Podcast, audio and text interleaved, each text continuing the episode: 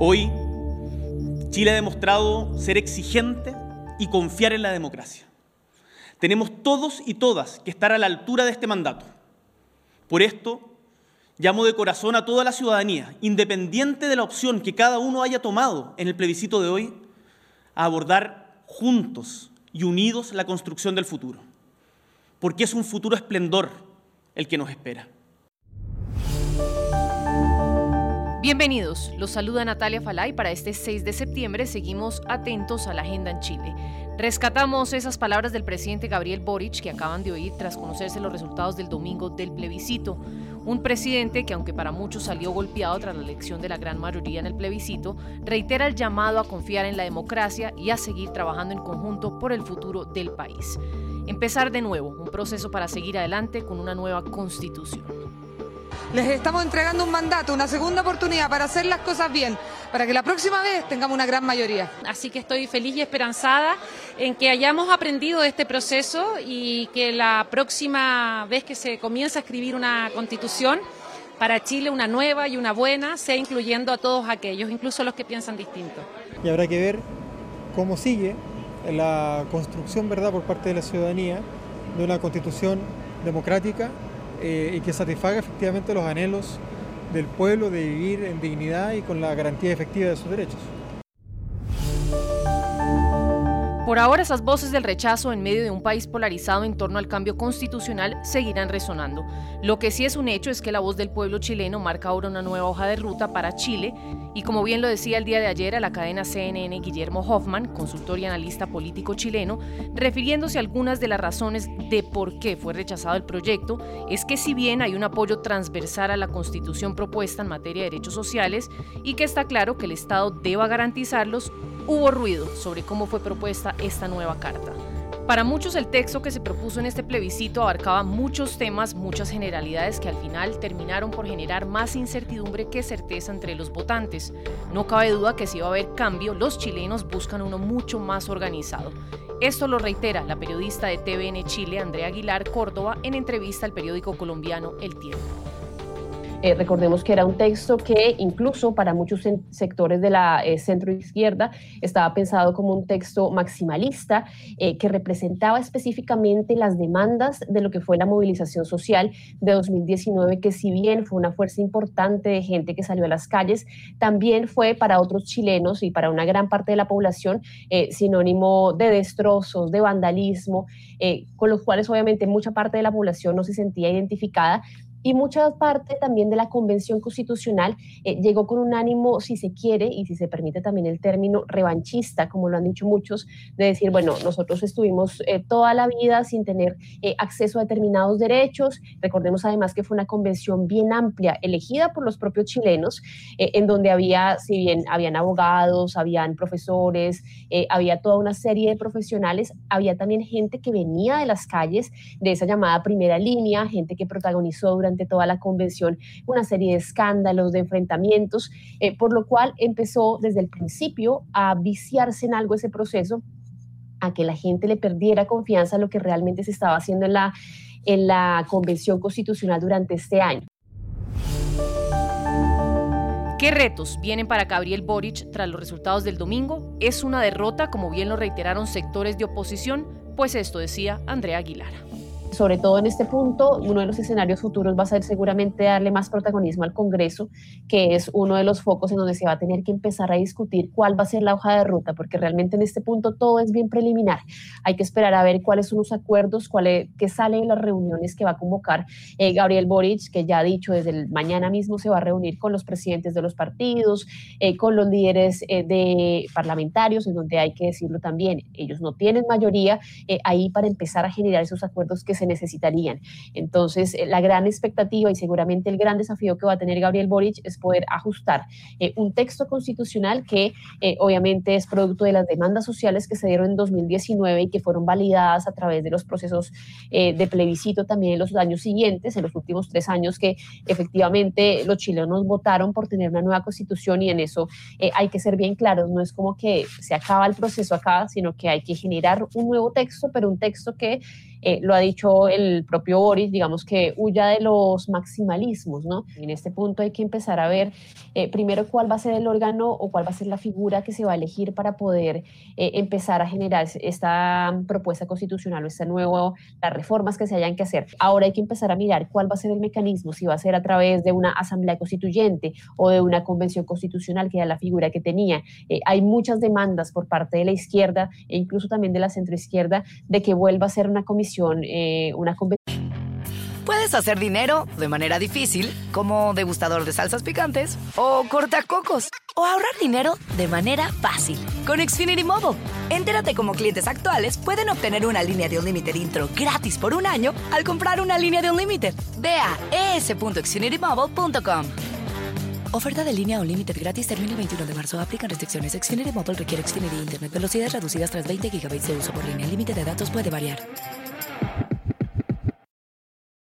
Paritaria.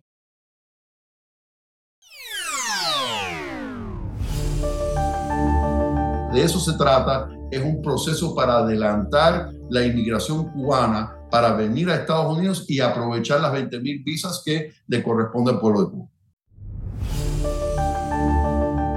Bueno, continuamos ahora con una noticia muy importante, positiva además para todos los cubanos que nos están escuchando. Eran las palabras del abogado Ángel Leal, consultado a principios de este mes por el periodista Mario J. Pantón a través de su canal de YouTube sobre la decisión de la Embajada de Estados Unidos en Cuba de reactivar el programa conocido como Parole de Reunificación Familiar. Para quienes no saben de qué se trata, el programa básicamente permite una vía legal para que estadounidenses y residentes legales en Estados Unidos puedan solicitar un permiso de ingreso a los Estados Unidos para sus familiares en Cuba. Esto es una noticia que ha sido muy esperada por muchas familias porque desde, desde hace varios años que se viene abogando por, por restaurar este programa. Importante tener en cuenta que el Servicio de Ciudadanía e Inmigración de los Estados Unidos comenzó el pasado 17 de agosto a reactivar las entrevistas de los peticionarios y dará prioridad a aquellas personas con solicitudes pendientes, esas que se vieron afectadas tras la suspensión del programa durante la administración del expresidente Donald Trump. Para esas personas es importante que se aseguren que tanto el Servicio de Ciudadanía e Inmigración como el Centro Nacional de Visas del Departamento de Estado tengan su dirección postal actualizada para seguir avanzando con el papeleo. Tengan en cuenta que por ahora no estarán emitiendo nuevas cartas de invitación hasta evacuar las peticiones en el sistema que estén pendientes, esas que en teoría se registraron antes del año 2017. Estamos contentos, estamos todos esperando cada día, amanecemos con la fe, con la esperanza de una nueva noticia, de una buena nueva. Estamos con la esperanza de que todo continúe marchando como se está anunciando, que todo se eh, lleve y se realice como se está diciendo, como lo están informando en las noticias. Estamos muy, pero muy contentos y muy agradecidos. Ahora sí, la pregunta de interés, ¿a quién beneficiará este programa y quiénes califican? Pues esto decía la abogada de migración Diana Guerrero, consultada por nuestra cadena aliada Telemundo 51. Sean las personas que tengan peticiones con mucho tiempo de espera. ¿Quiénes son esas personas? Padres ciudadanos que están pidiendo a sus hijos adultos, solteros o casados, hermanos que estén pidiendo a sus hermanos y padre, perdón, esposos residentes que estén pidiendo a sus hijos adultos solteros o esposa o esposo con hijos menores de edad. Puedes hacer dinero de manera difícil, como degustador de salsas picantes, o cortacocos, o ahorrar dinero de manera fácil con Xfinity Mobile. Entérate cómo clientes actuales pueden obtener una línea de un límite intro gratis por un año al comprar una línea de un límite. Ve a es.xfinitymobile.com. Oferta de línea o límite gratis termina el 21 de marzo. Aplican restricciones. Xfinity Mobile requiere Xfinity Internet. Velocidades reducidas tras 20 GB de uso por línea. El límite de datos puede variar.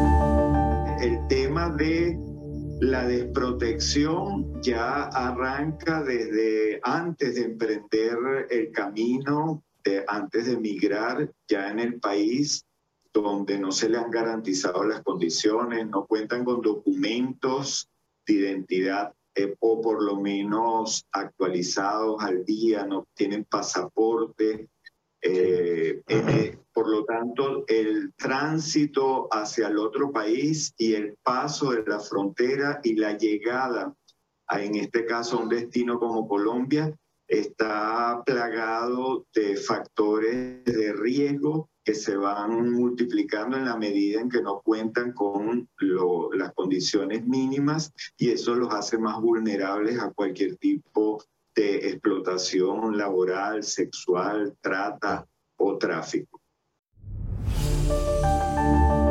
Escuchábamos a Fernando Pereira, educador y fundador de Secodape, en entrevista esta semana con el programa En Conexión, abordando el tema que ponemos hoy sobre la mesa y es el de tantos migrantes venezolanos que siguen llegando a Colombia en situación vulnerable, especialmente niños, ante un fenómeno de migrantes no acompañados que siguen atravesando esa zona de frontera. Esos que escuchábamos son solo algunos de tantos problemas a los que se enfrentan estos menores que llegan a un país ajeno buscando mejores oportunidades de vida. Colombia, por supuesto, representa pues el destino donde está la mayor cantidad, es el país más cercano, donde hay una frontera donde permite el mayor tránsito. Efectivamente, Colombia es a donde más llegan migrantes venezolanos, pues atentos a este dato, según reciente reporte según un reciente reporte de Migración Colombia, el 24% de la población migrante venezolana que reside en el país son niñas, niños, adolescentes y jóvenes. Este porcentaje equivale a unas 415 mil personas aproximadamente. Ante este panorama, la organización World Vision, con el apoyo de la Oficina de Población, Refugiados y Migración del Departamento de Estado de Estados Unidos, realizó un evento en el que presentaron los riesgos a los que se enfrenta la niñez migrante no acompañada, fenómeno que lamentablemente sigue creciendo, pues según el Instituto Colombiano de Bienestar Familiar, los departamentos que presentan mayores ingresos de niñas, niños, adolescentes y jóvenes migrantes son Valle del Cauca, Norte de Santander, Santander, Magdalena, La Guajira, Cundinamarca y Nariño. Pues en NTN24 conversamos con Heidi Arevalo, gerente de gestión del conocimiento de la organización World Vision, y esto nos dijo sobre la situación migratoria puntual que vive Colombia con la llegada de venezolanos y que está poniendo en situación de vulnerabilidad a tantos menores de edad. La niñez migrante, el 97% de las niñas y niños que están migrando eh, no acompañados están entre los 15 y los 17 años, un rango de edad que los eh, vuelve un blanco fácil para estas redes de tratas de personas que vulneran la dignidad de las niñas y los niños. Y otro riesgo tiene que ver con los grupos armados y los, eh, estas estructuras delincuenciales organizadas que operan en los corredores y, justamente en los márgenes de las, de las zonas fronterizas del país y se convierten en, en, en actores que estos grupos quieren eh, vincular. Si la migración ya es una situación crítica, em, y, no por, y no por la migración, sino por las condiciones en que se está dando.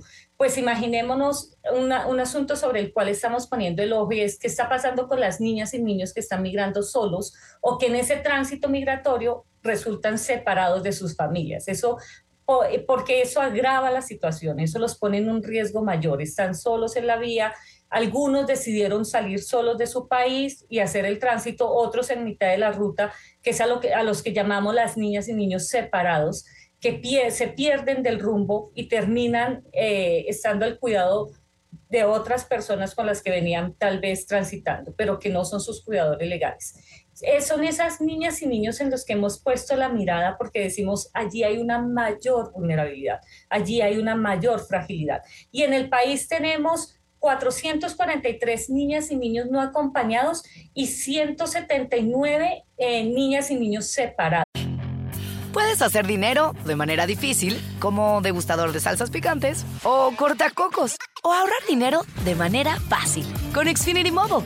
Entérate cómo clientes actuales pueden obtener una línea de un límite intro gratis por un año al comprar una línea de un límite. Ve a es.xfinitymobile.com. Oferta de línea o límite gratis termina el 21 de marzo. Aplican restricciones. Xfinity Mobile requiere Xfinity Internet. Velocidades reducidas tras 20 GB de uso por línea. El límite de datos puede variar.